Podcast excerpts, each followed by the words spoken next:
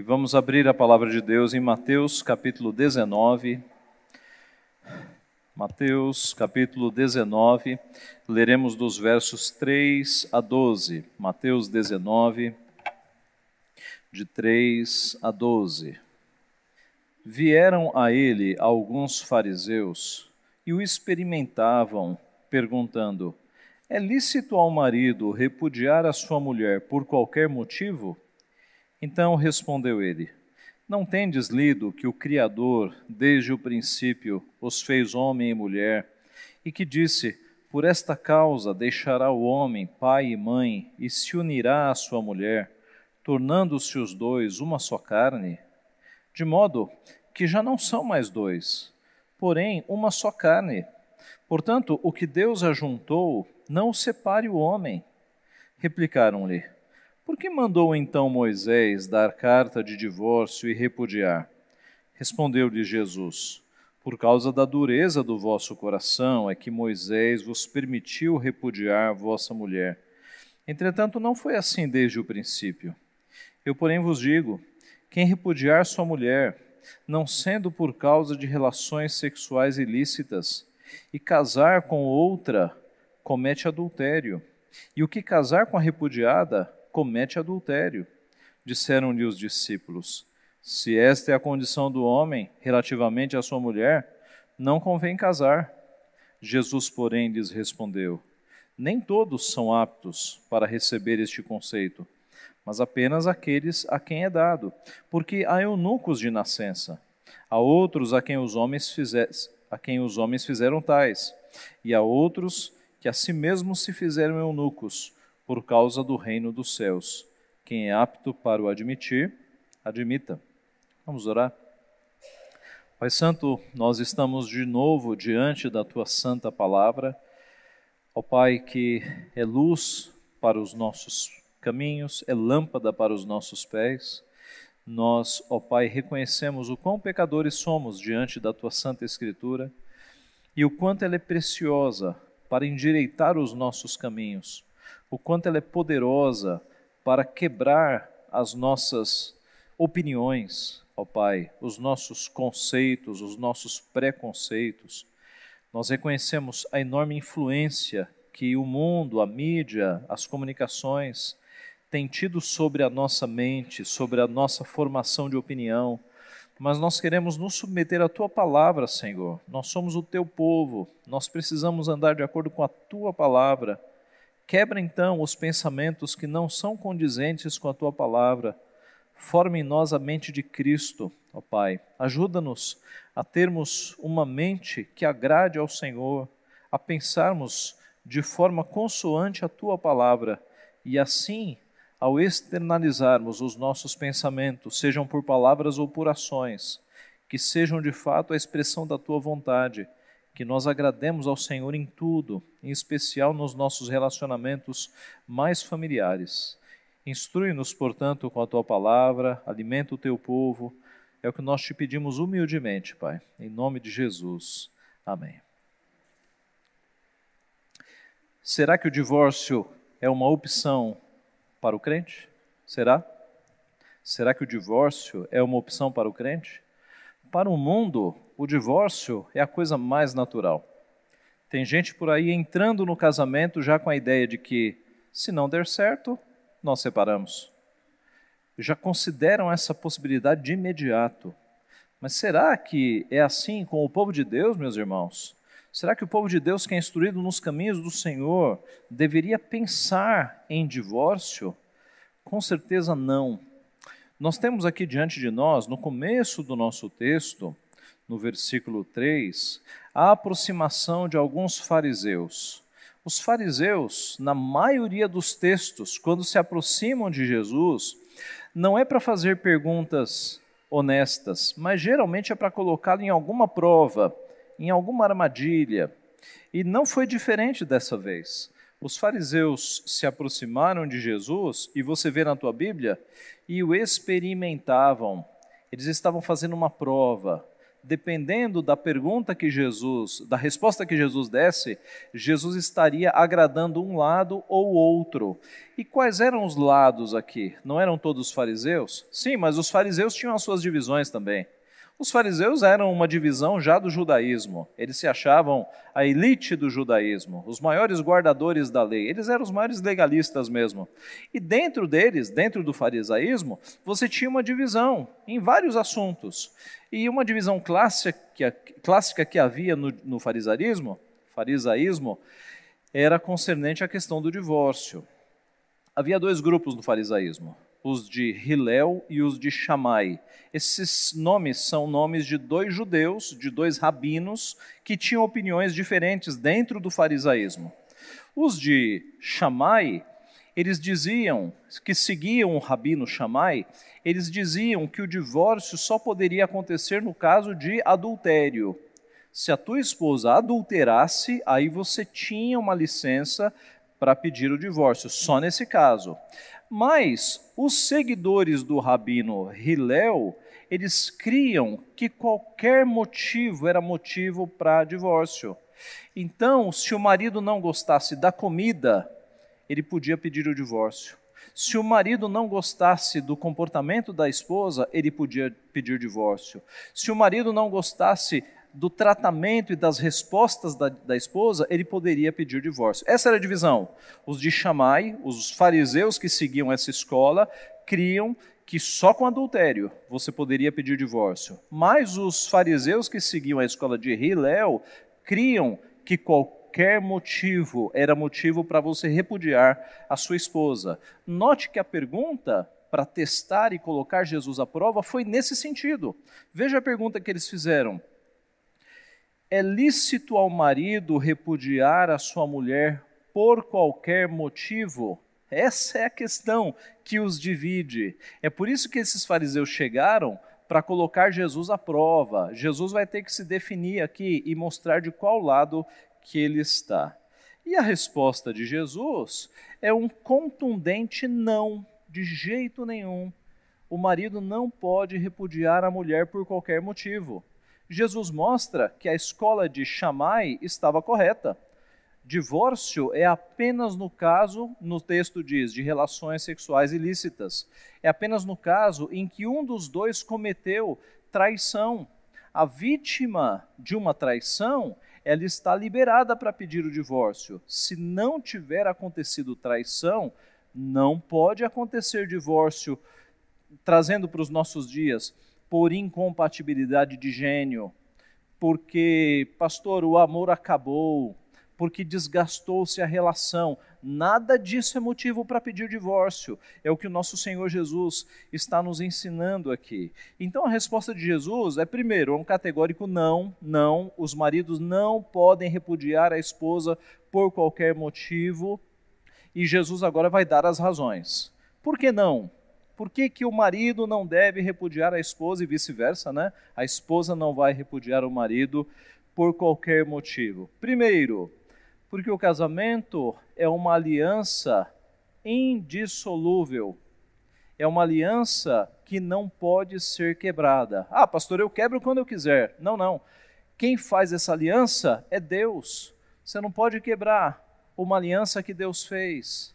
O texto vai nos dizer que o que Deus ajuntou não separe o homem. Talvez você tenha ouvido essa frase no dia do teu casamento.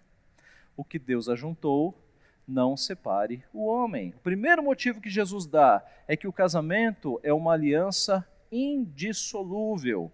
E Jesus, então, versículo 4, ele vai dizer: Não tendes lido o, o que o Criador desde o princípio não tendes lido que o Criador, desde o princípio, os fez homem e mulher?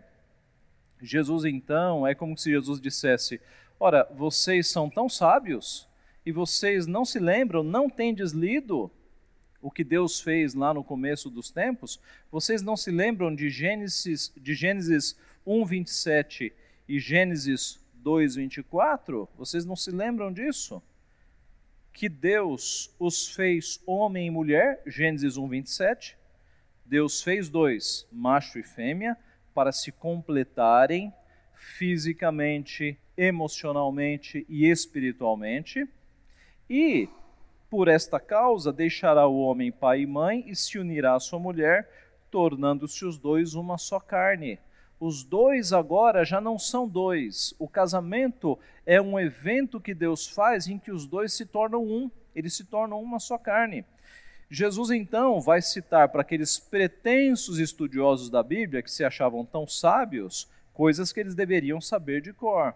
É o verso 4 e o verso 5. De modo, verso 6, que já não são mais dois, porém uma só carne. Portanto, o que Deus ajuntou, não separe o homem. O casamento, meus irmãos, é uma aliança indissolúvel. O que Deus ajuntou, não separe o homem. Ora, trazendo para os nossos dias, nós podemos pensar em uma série de coisas que têm feito pessoas pensarem no divórcio e até se divorciarem. Muitos problemas. Se você ainda está casado, certamente estas são as brechas que podem atingir a tua casa para te tentar ao divórcio. E a palavra desta manhã, meus irmãos, é que se você está tentado a pedir o divórcio, esqueça isso, porque isso é pecar contra o Senhor. Nosso Deus fala, por meio de um profeta, que ele odeia o divórcio. Que se ele juntou duas pessoas e fez de duas pessoas uma só carne, você não tem essa opção de separar aquilo que Deus uniu. Quais são as ameaças que o teu casamento pode sofrer então nesse sentido? A primeira ameaça é de problemas familiares, problemas com o teu sogro, problemas com a tua sogra. Isso é bastante frequente nos casamentos. O texto sagrado em Gênesis diz: Deixará o homem pai e mãe e se unirá à sua esposa, tornando-se então os dois uma só carne. Por vezes os pais não têm sabedoria e acabam entrando muito no casamento dos filhos. Por vezes maridos não têm sabedoria e acabam ofendendo os seus sogros. Por vezes esposas não têm sabedoria e acabam ofendendo os seus sogros. Então, esse aspecto familiar, a união de duas grandes famílias, não apenas dos noivos, mas das famílias que vêm por trás, tem que ser tratado com muita sabedoria, com muita prudência, com muito cuidado.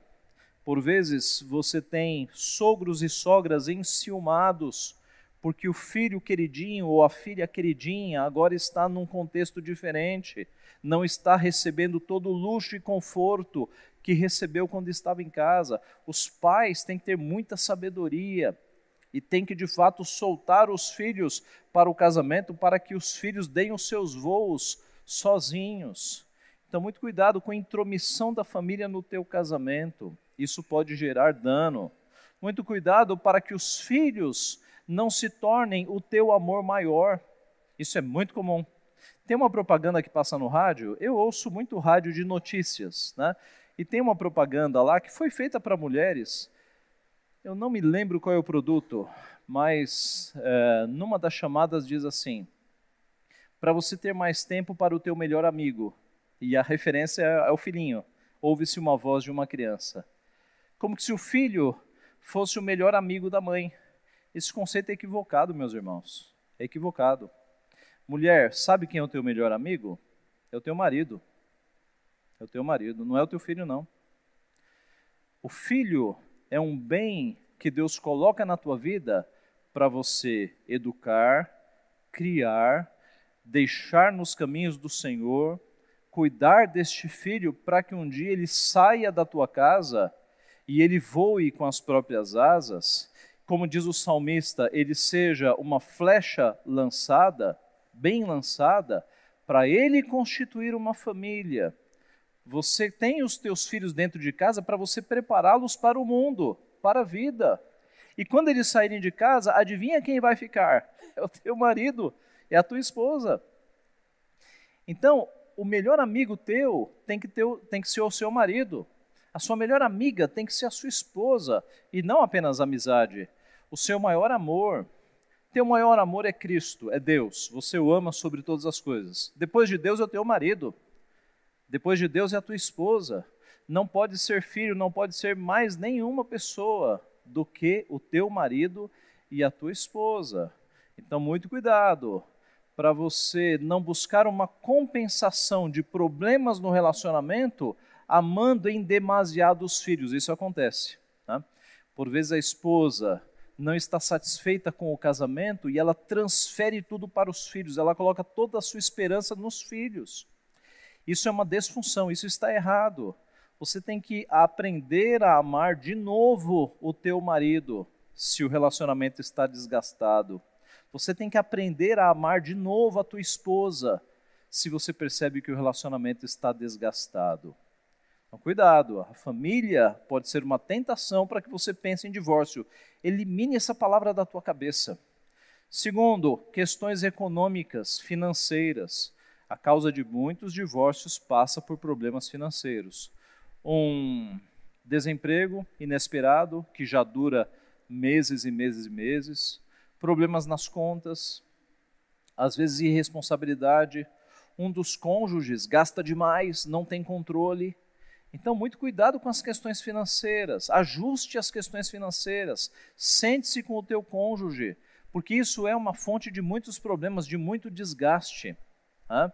Busque ajuda na igreja, tem um monte de presbíteros que são hábeis para te ajudar nas questões financeiras, a fazer um controle de gastos em casa, tá? a saber como usar o dinheiro. Então, peça ajuda. Mas cuidado, porque questões financeiras podem ser uma tentação para que um casal pense em divórcio. Terceiro, temperamentos. Temperamentos. Eu, eu costumo dizer o seguinte, que na época do namoro, quando há uma discussãozinha, cada um vai para casa, esfria a cabeça, e no dia seguinte está tudo novo de novo, não é?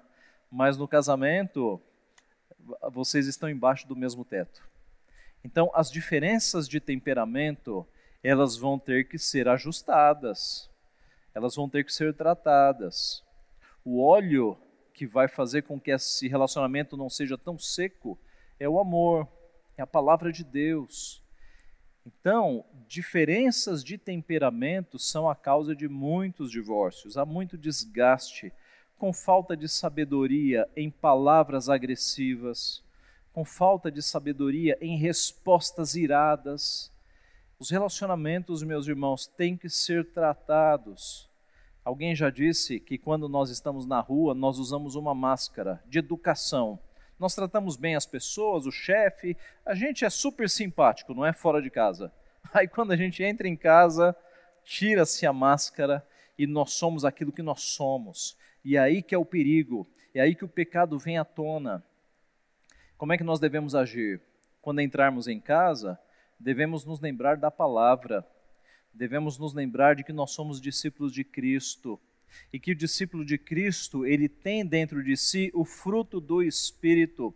E o fruto do Espírito abrange bondade, benignidade, longanimidade, paciência. Então, essa história de que você tem paciência com os seus superiores e seus chefes, mas com a tua esposa não tem paciência, você está errado. O mesmo vale para as mulheres. Você tem um compromisso com o teu Deus. Se você respeita o teu chefe porque ele é teu superior, ou teu professor e a tua professora porque eles são superiores, você não vai respeitar a Deus? Você acha que na tua casa não tem lei? A lei da tua casa é você? A, na tua casa, a lei é a lei de Deus. Deus é o teu superior na tua casa.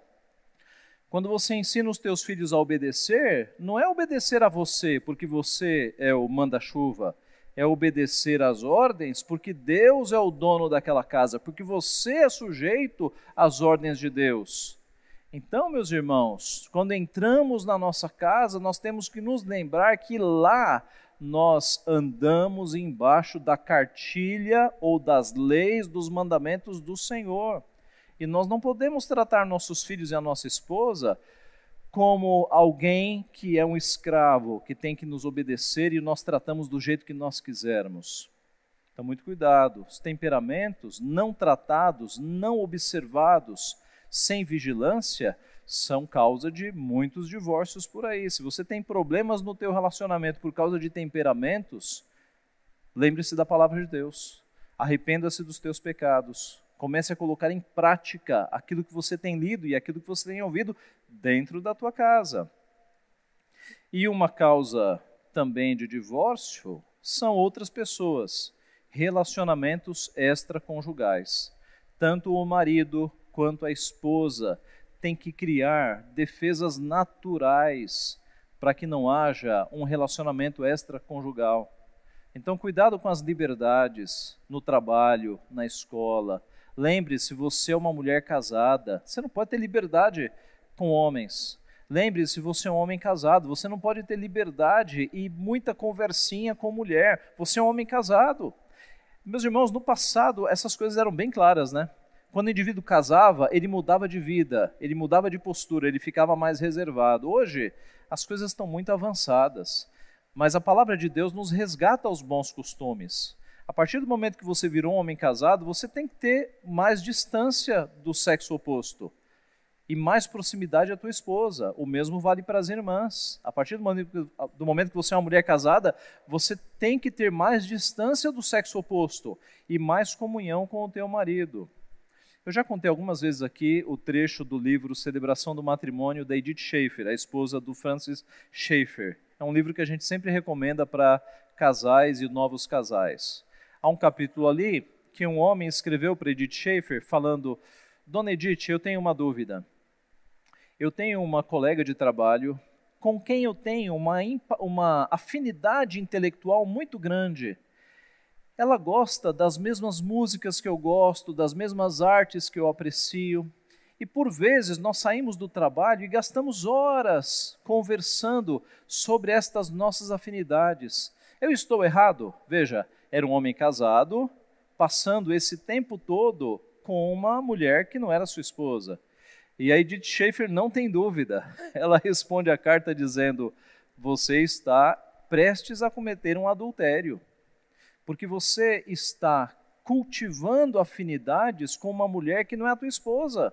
Você está investindo tempo num relacionamento que não é o teu relacionamento. Pare com isso. Você tem que voltar para casa e investir nas afinidades da tua esposa. Você tem que construir essas afinidades todas com a tua esposa, não com uma mulher que não é a tua esposa.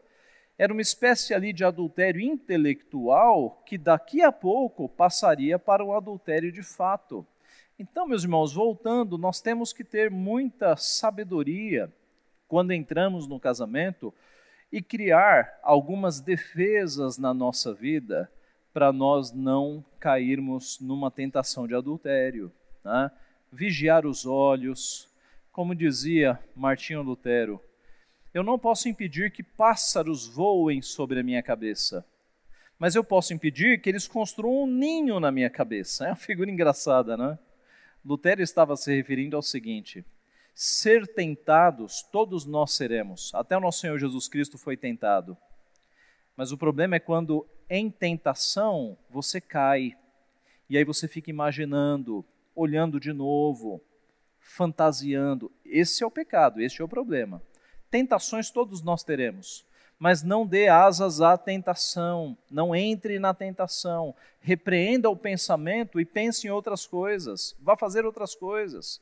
Não deixe que a tentação se aloje na sua mente. Não deixe que os pássaros façam um ninho na tua mente, usando a figura de Lutero. Cuide da tua mente, cuide do teu coração. Lembre-se, o adultério de Davi com Batseba, ele começou olhando Davi fantasiou e o pecado foi evoluindo até que acontecesse o adultério. Corte na raiz, corte na mente, corte no olhar. Percebeu?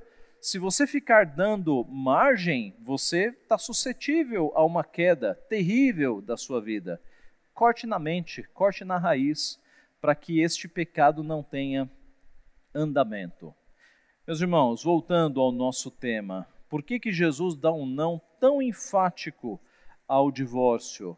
Porque o casamento é uma aliança feita por Deus que não pode ser quebrada, é uma aliança indissolúvel. Em segundo lugar, porque o divórcio expõe os dois ao adultério. Olha que coisa grave. Olha que coisa grave. Você tem hoje muitos casais que estão em adultério porque se divorciaram. Porque se divorciaram sem o motivo aprovado por Deus. Qual é o motivo aprovado por Deus? A vítima de um adultério. A vítima de um adultério pode se casar, pode pedir o divórcio e pode se casar. A Bíblia diz que ela pode considerar o adúltero como morto, como era no Antigo Testamento. O adúltero era morto de fato. E nos nossos dias, nós podemos considerar o adúltero como se fora morto. Então, a vítima de um adultério pode se casar de novo. A Bíblia dá margem para isso. Agora, é só nesse caso. É só no caso de adultério. Ou de uma deserção tão obstinada, num abandono de lar tão comprovado e tão evidente. Mas o fato é que, se ocorre um divórcio sem esses motivos aprovados por Deus, os dois que se divorciam por causas, temperamentos, etc., etc., causas não aprovadas, eles, aos olhos de Deus, estão no adultério. Esse é o problema. Por quê? Porque aos olhos de Deus eles permanecem casados, mas tendo relações com outras pessoas, eles estão em adultério aos olhos de Deus. Perceberam a gravidade do adultério? O adultério expõe os dois ao o divórcio expõe os dois ao adultério. Vejam no nosso texto, verso 7. Replicaram-lhe, replicaram-lhe: Por que mandou então Moisés dar carta de divórcio e repudiar? Verso 8: Respondeu de Jesus: Por causa da dureza do vosso coração é que Moisés vos permitiu repudiar vossa mulher. Entretanto, não foi assim desde o princípio. Eles estão falando de Deuteronômio 24, é, do verso 1 ao 5, texto que nós lemos na nossa na leitura da lei. Nós lemos até o versículo 4. Então vamos completar com o versículo 5. O verso 5 sai um pouco do assunto. Homem recém-casado não sairá à guerra, nem se lhe imporá qualquer encargo, por um ano ficará livre em casa e promoverá a felicidade à mulher que o tomou. É até o verso 4 mesmo que eles estão falando. A questão é, por que Moisés é, recomendou dar carta de divórcio? Meus irmãos, porque no tempo anterior à lei, anterior a esta permissão para divórcio, os homens se divorciavam por todos os motivos. Por todos os motivos. Meus irmãos, antes da chegada escrita da lei de Deus, havia muito mais pecado do que depois. Se você observar a época crítica e dramática do dilúvio, você percebe que Deus decidiu acabar com a humanidade porque o mal, a maldade, havia subido a níveis absurdos. E isso por quê? Porque a lei de Deus, embora fosse verbalizada, os princípios maiores, ela não estava no papel ainda, não estava escrita. Então, até a chegada da lei de Deus, até Moisés, os homens estavam largando as suas esposas por qualquer motivo. A carta de divórcio veio, na verdade, para brecar o divórcio, para dizer que o divórcio era só no caso de relações sexuais ilícitas. Essa é a ideia. Então, a carta de divórcio veio para coibir a multidão de divórcios que estavam sendo feitas. Na verdade, naquela época, eram homens largando as suas esposas, expondo as suas esposas à vergonha, ao adultério, né? largando e descuidando das suas esposas. Foi por isso que a carta de divórcio veio para coibir, para frear o divórcio, que era uma prática comum até o tempo de Moisés. Jesus diz: entretanto, não foi assim desde o princípio. E no verso 9: Eu, porém, vos digo: quem repudiar sua mulher, não sendo por causa de relações sexuais ilícitas, e casar com outra, comete adultério. E o que casar com a repudiada, comete adultério. A separação, se não for por, por uma questão de traição, ela expõe os dois a cometerem adultérios. Se a separação não ocorreu por adultério, você tem este problema. Por quê? De novo, porque aos olhos de Deus os dois continuam casados, mas agora tendo relações com outras pessoas, estão cometendo adultério. Além disso, meus irmãos, o adultério é o tipo de pecado que acaba destruindo relacionamentos. Não é? O adultério é terrível. Por mais que haja arrependimento e perdão, as marcas ficam. Famílias são destruídas por conta de adultérios. Este é um pecado terrível que existe na humanidade. Nós podemos nos separar então por qualquer motivo? De forma nenhuma. Primeiro, porque o casamento é uma aliança indissolúvel, e segundo, porque a separação expõe os dois ao adultério. E terceiro, porque o adultério, aliás, o divórcio, é uma demonstração de imaturidade. Veja o verso 10. Disseram-lhe os discípulos: Se essa é a condição do homem relativamente à sua mulher, não convém casar. Esse texto é muito curioso, porque você percebeu que no começo Jesus está respondendo a pergunta dos fariseus. Agora, a impressão que dá é que os discípulos puxam Jesus para um lado, não sei, mas agora são os discípulos. Os discípulos falam: Senhor, se é desse jeito, então não é bom casar. Olha como os discípulos estavam já secularizados, estavam conformados com aquele sistema de que se a mulher não agradar, manda embora. Os próprios discípulos estavam pensando assim: Senhor, se eu só posso despedir a minha esposa no caso de adultério, então aí fica difícil, né? É melhor não casar. Irmãos, isso aqui é surpreendente. Os próprios discípulos estavam pensando assim. Mas sabe o que é surpreendente? É que hoje os discípulos estão pensando assim também. Está cheio de crente achando que qualquer motivo é motivo para despedir a esposa ou para despedir o marido. Está cheio de crente pensando na possibilidade de um divórcio. Então, não nos admiremos dos discípulos que estavam com Jesus ter este pensamento, porque este pensamento continua na cabeça de muitos discípulos o que é igualmente surpreendente, meus irmãos. Crente não pode pensar em divórcio. Deus odeia divórcio. Aquilo que Deus uniu não separe o homem. Isso não é uma possibilidade na tua vida. Deus odeia o divórcio. Esqueça isso. Os discípulos estavam secularizados. E qual foi a resposta de Jesus? Jesus respondeu: Nem todos estão aptos para receber este conceito, mas apenas aqueles a quem é dado. Em outras palavras, nem todo mundo foi feito para o casamento. Se vocês estão pensando assim, é melhor não casar. É melhor não casar. Percebeu a seriedade? A invertida que Jesus dá nos discípulos? Nem todo mundo é apto para receber este conceito. É como se Jesus dissesse: Olha, de fato, nem todo mundo serve para se casar. Se você está entrando no casamento pensando em divórcio, está imaturo. Se você está no casamento pensando em divórcio, está imaturo. Está imaturo, tem que amadurecer. Nem todo mundo é apto para receber esse conceito. E do que, que Jesus está falando? Exatamente disso. Veja a continuação do texto. Jesus vai dizer o seguinte: é melhor você se tornar um eunuco. O que, que é um eunuco? Eunuco, eunuco é aquela pessoa que não se casava, que ela ficava solteira para o resto da vida. Então Jesus está falando assim: olha, nem todo mundo está preparado para o casamento. A opção é ser eunuco. Veja o que Jesus diz. Porque há eunucos de nascença, pessoas que nasceram sem, digamos, um desejo físico de casamento. Há pessoas que são assim.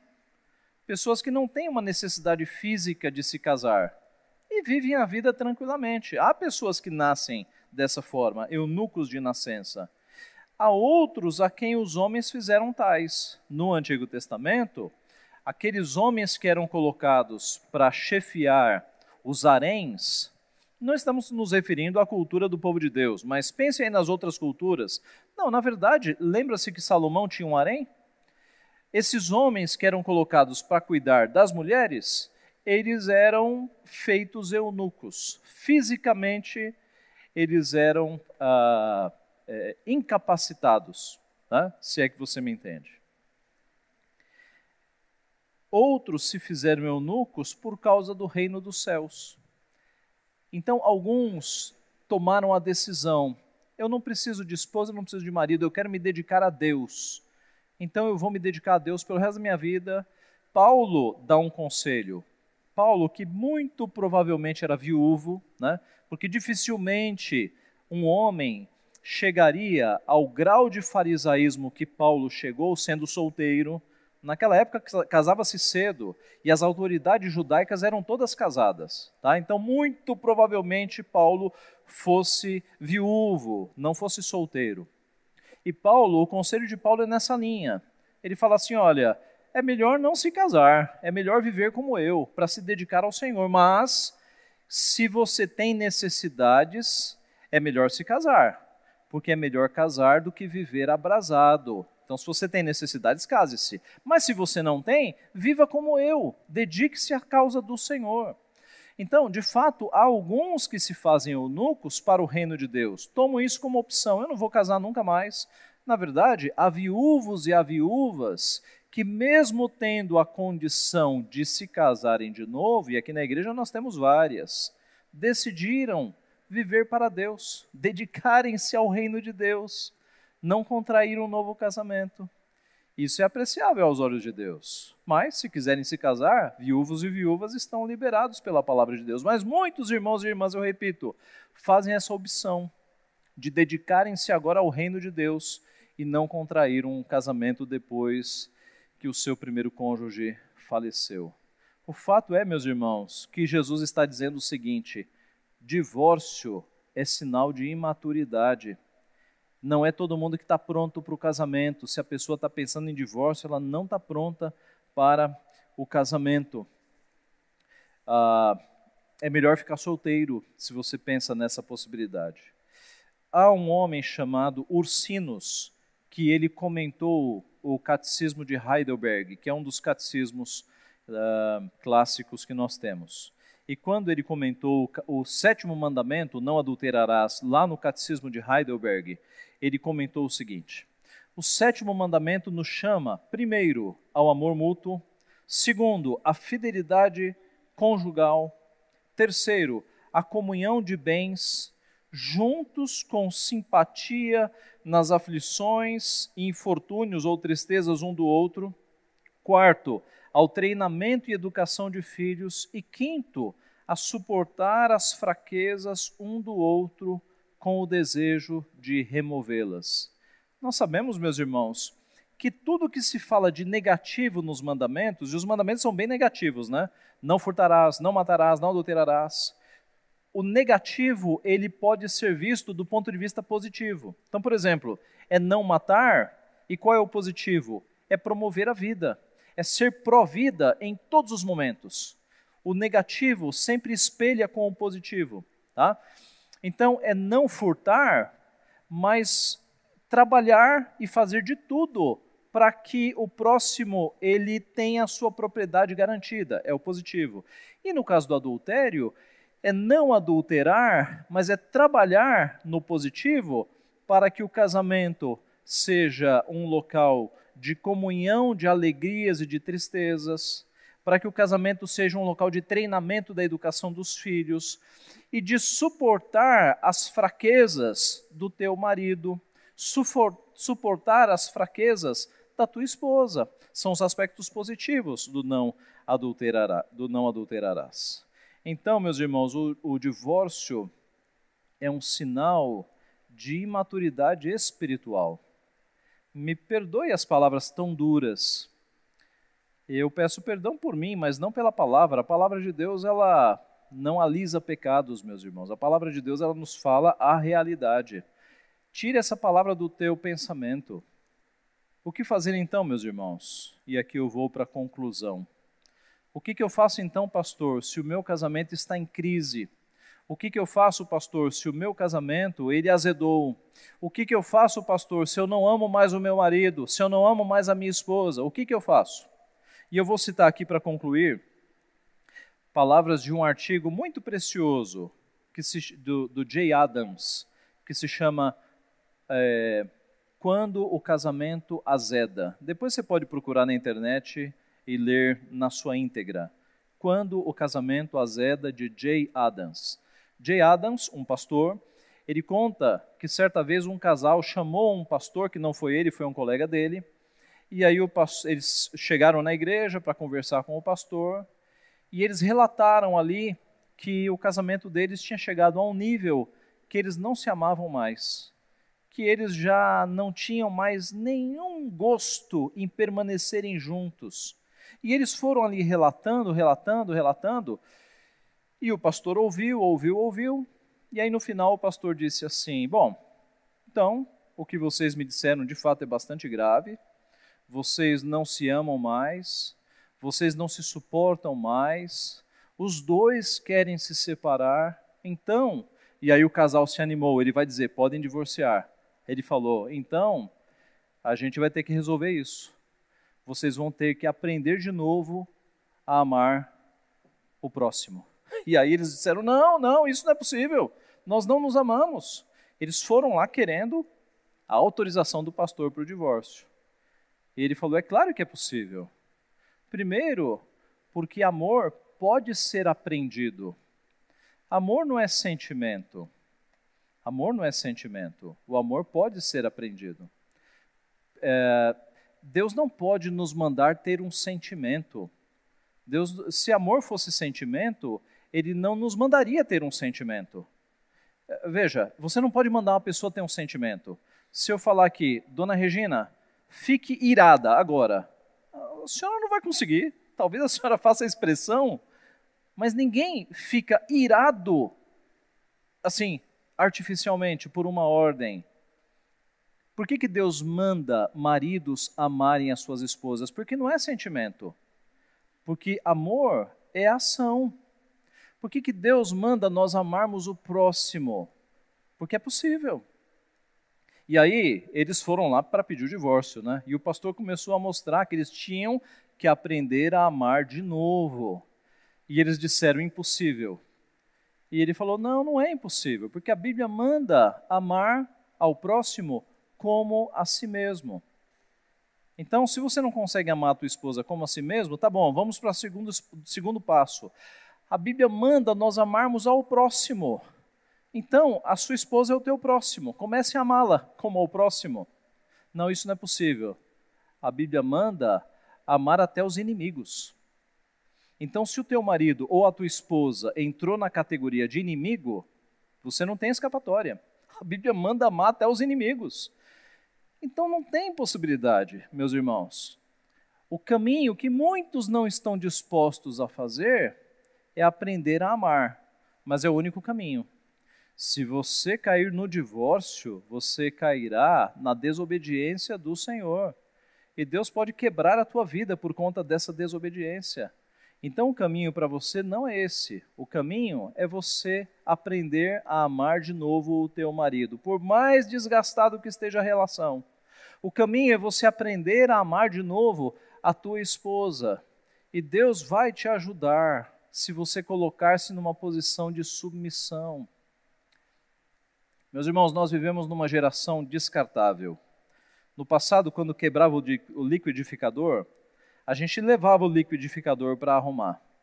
Hoje, quando quebra, a gente joga fora e compra um novo, não é assim? Na maioria dos casos. É uma geração descartável, que não sabe arrumar coisas. E muitos têm tratado o casamento assim. Começou a ficar difícil, joga fora. Mas note, você não joga coisas, você não joga pessoas de valor fora. Vamos imaginar a situação aqui.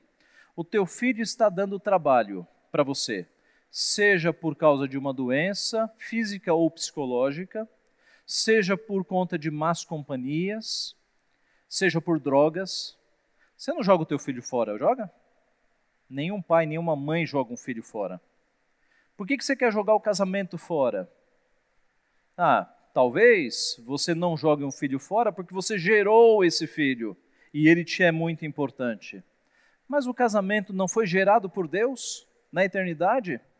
Como é que você se atreve a querer jogar fora o casamento que foi gerado por Deus, que foi uma aliança feita na presença de muitas testemunhas? Ele é tão precioso quanto os teus filhos. Você não pode jogá-lo fora. Então, se não há opção de jogar fora, o que, que resta? Você trabalhar para consertar este casamento e humildade diante do Senhor. Aprender a amar de novo o teu marido, aprender a amar de novo a tua esposa, porque relacionamentos não são descartáveis, são aliança indissolúvel. Aquilo que Deus ajuntou, não separe o homem. Trabalhe, busque ao Senhor e nele nós temos condições. Meus irmãos, é, eu falo de experiência própria. Alguns casais já chegaram em mim com, com, a, com o casamento destruído. E bastou pecados serem confessados, fruto do Espírito começar a ser exercitado, e o casamento se renovou. É possível. O divórcio, você joga fora algo que foi muito caro diante do Senhor e você comete um pecado contra o Senhor e você expõe a tua vida e a vida da pessoa a adultério, não faça isso. Busque o Senhor, aprenda a amar de novo o teu cônjuge, porque no Senhor há de fato esperança. Algumas aplicações ah, para quem, está quem está num casamento firme, continue vigiando e edificando o teu casamento. Tijolo a tijolo, continue trabalhando no teu casamento. Para quem está num casamento com problemas, ore, dedique-se à oração. De novo, quando o teu filho está passando por problemas, você faz um monte de coisas para salvar o teu filho, não faz? Tenha a mesma disposição para salvar o teu casamento. Não desista do teu casamento. Dobre o período de oração. Peça para Deus mostrar o, as falhas do teu comportamento, do teu temperamento, e aprenda a amar o teu cônjuge. Para quem está casado ou casada com um não crente, siga as instruções da palavra. A palavra de Deus diz às esposas que estão casadas a um não crente, e o mesmo vale a um esposo que está casado com uma não crente, que ele tem que ter um procedimento tão piedoso a fim de que o marido seja salvo com palavras ou sem palavras. Para quem é viúvo, Agradeça a Deus porque você foi fiel até que a morte o separasse. Lembra-se disso na cerimônia do casamento? Eu prometo ser fiel até que a morte nos separe. Para quem é viúvo, agradeça a Deus porque você conseguiu cumprir esta promessa. Você foi fiel até que a morte te separasse. Para quem está solteiro, amadureça, amadureça. Lembre-se do que Jesus falou se você está pensando em entrar no casamento já com a possibilidade de divórcio, você não está pronto. Amadureça para você entrar sabendo que é uma aliança indissolúvel. Não é um lugar para testes. Né? O casamento é coisa séria. Uma vez que você entrou, é até que a morte os separe. Que Deus assim nos abençoe, meus irmãos. Amém. Vamos orar e receber a bênção. Pai Santo, nós te agradecemos por tua palavra, que é tão dura, e é dura porque nós somos pecadores, porque a tua palavra é santa, porque a tua vontade é boa, perfeita, agradável para a nossa vida. Mas ela encontra homens e mulheres pecadores, ó Pai, egoístas, soberbos, que não dão braço a torcer, que não perdoam. Estes somos nós. Nós pedimos perdão, Pai, pelo nosso gênio, pelo pecado que por vezes ainda habita em nós.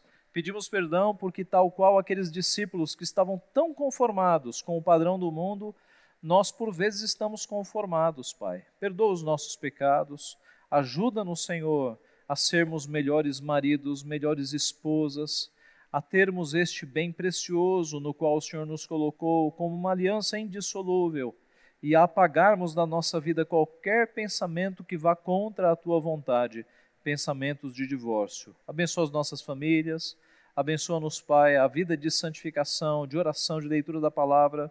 Sabemos que quanto mais temos comunhão contigo, mais os nossos relacionamentos eles vão bem. Ajuda-nos para que nós percebamos isso, a ter uma vida de oração, de leitura da tua palavra, com reflexos imediatos nos nossos relacionamentos. Abençoa o teu povo, consola os corações, abençoa os casamentos que estão neste momento passando por problemas abençoa os nossos irmãos e irmãs que estão solteiros, alguns separados. Dirige essas vidas, Pai. Continua providenciando o melhor para os teus filhos. Abençoa-nos, portanto, Pai, que nós pedimos em nome de Jesus. Amém.